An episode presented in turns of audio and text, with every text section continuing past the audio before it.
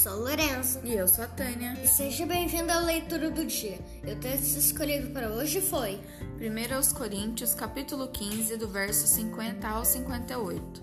Os vivos serão transformados.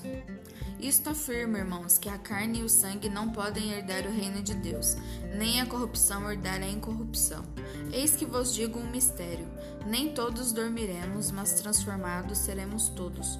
Num momento, num abrir e fechar de olhos, ao ressoar da última trombeta, a trombeta soará, os mortos ressuscitarão incorruptíveis e nós seremos transformados.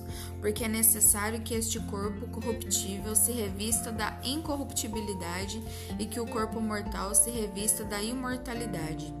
E quando este corpo corruptível se revestir de incorruptibilidade, e o que é mortal se revestir da imortalidade, então se cumprirá a palavra que está escrita: Tragada foi a morte pela vitória.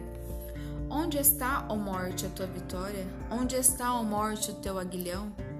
O aguilhão da morte é o pecado, e a força do pecado é a lei. Graças a Deus que nos dá a vitória por intermédio de nosso Senhor Jesus Cristo. Portanto, meus amados irmãos, sede firmes, inabaláveis e sempre abundantes na obra do Senhor, sabendo que no Senhor o vosso trabalho não é vão. Que o seu dia seja incrível. Que Deus abençoe a você e a mim. Até a próxima, mãe. Mamãe, eu te amo tanto você. Até a próxima. Tchau!